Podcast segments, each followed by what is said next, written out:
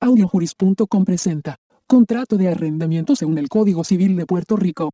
Contrato de arrendamiento. Disposiciones generales. ¿El arrendamiento de qué puede ser? El arrendamiento puede ser de cosas o de obras o servicios. Arrendamiento de cosas. En el arrendamiento de cosas, una de las partes se obliga a dar a la otra el goce o uso de una cosa por tiempo determinado y precio cierto. Arrendamiento de obras o servicios. En el arrendamiento de obras o servicios, una de las partes se obliga a ejecutar una obra o a prestar a la otra un servicio por precio cierto. Bienes fungibles no son objeto de arrendamiento. Los bienes fungibles que se consumen con el uso no pueden ser materia del contrato de arrendamiento. Arrendamientos de fincas rústicas y urbanas. Disposiciones generales. Definición de arrendador y arrendatario se llama arrendador al que se obliga a ceder el uso de la cosa, ejecutar la obra o prestar el servicio, y arrendatario al que adquiere el uso de la cosa o el derecho a la obra o servicio que se obliga a pagar. Falta de prueba del precio convenido cuando hubiese comenzado la ejecución de un contrato de arrendamiento verbal y faltare la prueba del precio convenido, el arrendatario devolverá al arrendador la cosa arrendada, abonándole por el tiempo que la haya disfrutado el precio que se regule. Término del arrendamiento efectuado por padre, tutor o administrador. El padre y tutor respecto a los bienes del hijo menor y el administrador de bienes que no tenga poder especial, no podrán dar en arrendamiento las cosas por término que exceda de 6, 6 años. Arrendamiento de bienes raíces no inscrito no surtirá efecto con relación a terceros.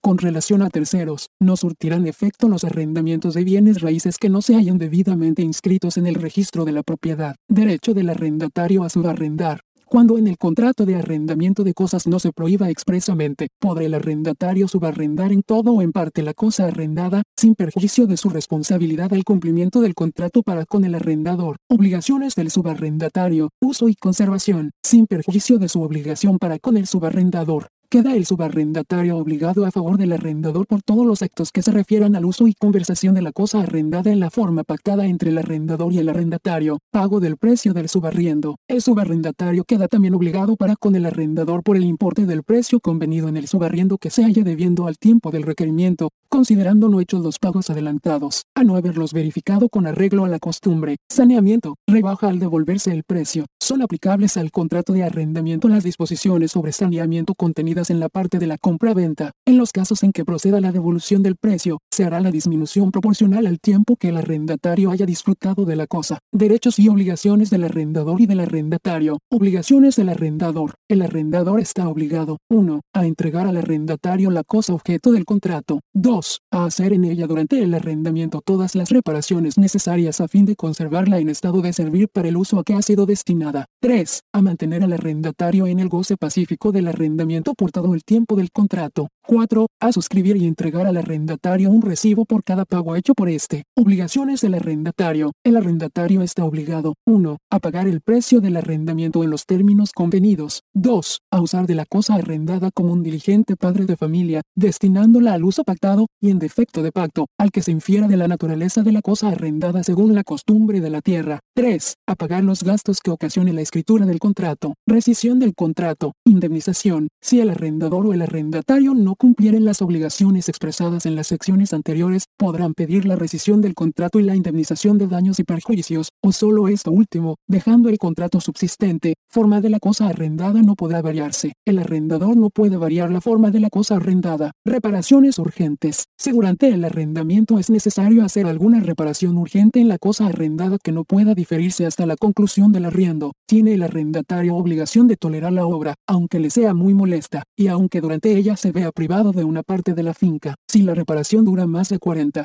40 días, debe disminuirse el precio del arriendo a proporción del tiempo y de la parte de la finca de que el arrendatario se vea privado. Si la obra es de tal naturaleza que hace inhabitable la parte que el arrendatario y su familia necesitan para su habitación, puede éste rescindir el contrato. Aviso del arrendatario en caso de usurpación, novedad dañosa y necesidad de reparaciones. El arrendatario está obligado a poner en conocimiento del propietario, en el más breve plazo posible, toda usurpación o novedad dañosa que otro haya realizado o abiertamente prepare la cosa arrendada, también está obligado a poner en conocimiento del dueño, con la misma urgencia, la necesidad de todas las reparaciones necesarias a fin de conservarla en estado de servir para el uso a que ha sido destinado. En ambos casos será responsable el arrendatario de los daños y perjuicios que por su negligencia se ocasionaren al propietario. Perturbación por tercero. El arrendador no está obligado a responder de la perturbación de mero hecho que un tercero causare en el uso de la finca arrendada, pero el arrendatario tendrá acción directa contra el perturbador. No existe perturbación de hecho cuando el tercero, ya sea la administración, que a un particular, ha obrado en virtud de un derecho que le corresponde. Devolución de la finca al concluir el arrendamiento. El arrendatario debe devolver la finca al concluir el arriendo, tal como la recibió, salvo lo que hubiese perecido o se hubiera menoscabado por el tiempo o por causa inevitable. Presunción de la condición al tiempo del arrendamiento. A falta de expresión del estado de la finca al tiempo de arrendarla, la ley presume que el arrendatario la recibió en buen estado, salvo prueba en contrario. Responsabilidad del arrendatario por deterioro o pérdida. El arrendatario es responsable del deterioro o pérdida que tuviera la cosa arrendada, a no ser que puede haberse ocasionado sin culpa suya, deterioro causado por personas de la casa del arrendatario. El arrendatario es responsable del deterioro causado por las personas de su casa. Vencimiento del arrendamiento cuando se hace por tiempo determinado. Si el arrendamiento se ha hecho por tiempo determinado, concluye el día prefijado sin necesidad de requerimiento.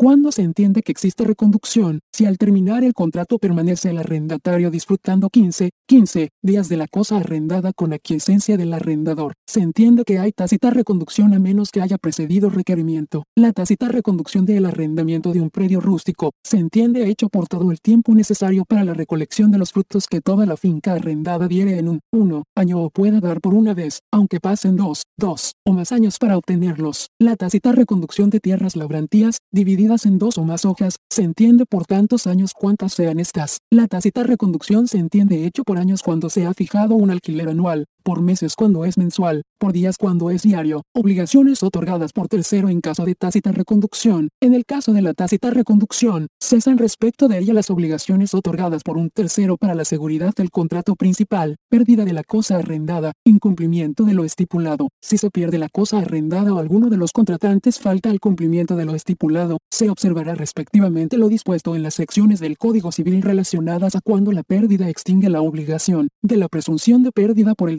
las relacionadas a dolo, negligencia o morosidad en el cumplimiento de la obligación y la del derecho de resolver obligaciones recíprocas, causas para el desahucio del arrendatario por el arrendador. El arrendador podrá desahuciar judicialmente al arrendatario por alguna de las causas siguientes. 1. Haber expirado el término convencional o el que se fija para la duración de los arrendamientos. 2. Falta de pago en el precio convenido. 3. Infracción de cualquiera de las condiciones estipuladas en el contrato. 4. Destinar la cosa arrendada a usos o servicios no pactados que la hagan desmerecer, o no usar de la cosa arrendada como un diligente padre de familia, y en defecto de pacto, no destinar la cosa arrendada al que se infiera de la naturaleza de la cosa arrendada según la costumbre de la tierra, términos a que tiene derecho el arrendatario, terminación del arrendamiento por el comprador. El comprador de una finca arrendada tiene derecho a que termine el arriendo vigente al verificarse la venta, salvo pacto en contrario y lo dispuesto en la ley hipotecaria. Si el comprador usare de este derecho, el arrendatario podrá exigir que se le deje recoger los frutos de la cosecha que corresponde al año agrícola corriente y que el vendedor le indemnice los daños y perjuicios que se le causen.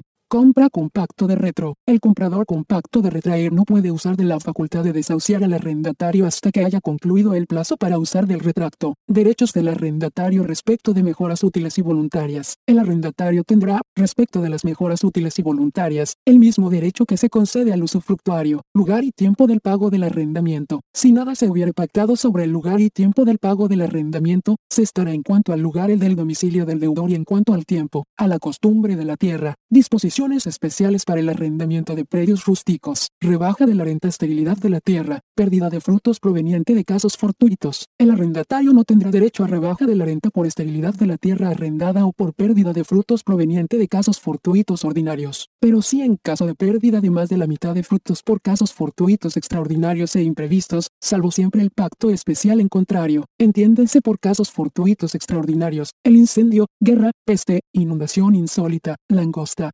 terremoto u otro igualmente desacostumbrado, y que los contratantes no hayan podido racionalmente prever, pérdida de frutos después de estar separados de su raíz o tronco. Tampoco tiene el arrendatario derecho a rebaja de la renta cuando los frutos se han perdido después de estar separados de su raíz o tronco. Término de arrendamiento de predio rústico cuando no se fija su duración. Tierras labrantías. El arrendamiento de un predio rústico, cuando no se fija su duración, se entiende hecho por todo el tiempo necesario para la recolección de los frutos que toda la finca arrendada diere en un 1 año o pueda dar por una vez, aunque pasen dos, dos o más años para obtenerlos. El de tierras labrantías, divididas en dos o más hojas, se entiende por tantos años cuantas sean estas. Derechos del arrendatario saliente y del entrante. El arrendatario saliente debe permitir al entrante el uso del local y demás medios necesarios para las labores preparatorias del año siguiente y, recíprocamente, el entrante tiene obligación de permitir al colono saliente lo necesario para la recolección y aprovechamiento de los frutos, todo con arreglo a la costumbre del pueblo. Arrendamiento por aparcería de tierras de labor, ganado de crío u otros establecimientos. El arrendamiento por aparcería de tierras de labor, ganado de crío establecimientos fabriles e industriales se regirá por las disposiciones relativas al contrato de sociedad y por las estipulaciones de las partes y, en su defecto, por la costumbre de la tierra, disposiciones especiales para el arrendamiento de predios urbanos, reparaciones de predios urbanos. En defecto de pacto especial, se estará la costumbre del pueblo para las reparaciones de los predios urbanos que deban ser de cuenta del propietario. En caso de duda se entenderán de cargo de este término del arrendamiento cuando no se le fija plazo. Si no se hubiese fijado plazo al arrendamiento, se entiende hecho por años cuando se ha fijado un alquiler anual, por meses cuando es mensual, por días cuando es diario. En todo caso cesa el arrendamiento, sin necesidad de requerimiento especial cumplido el término, arrendamiento de muebles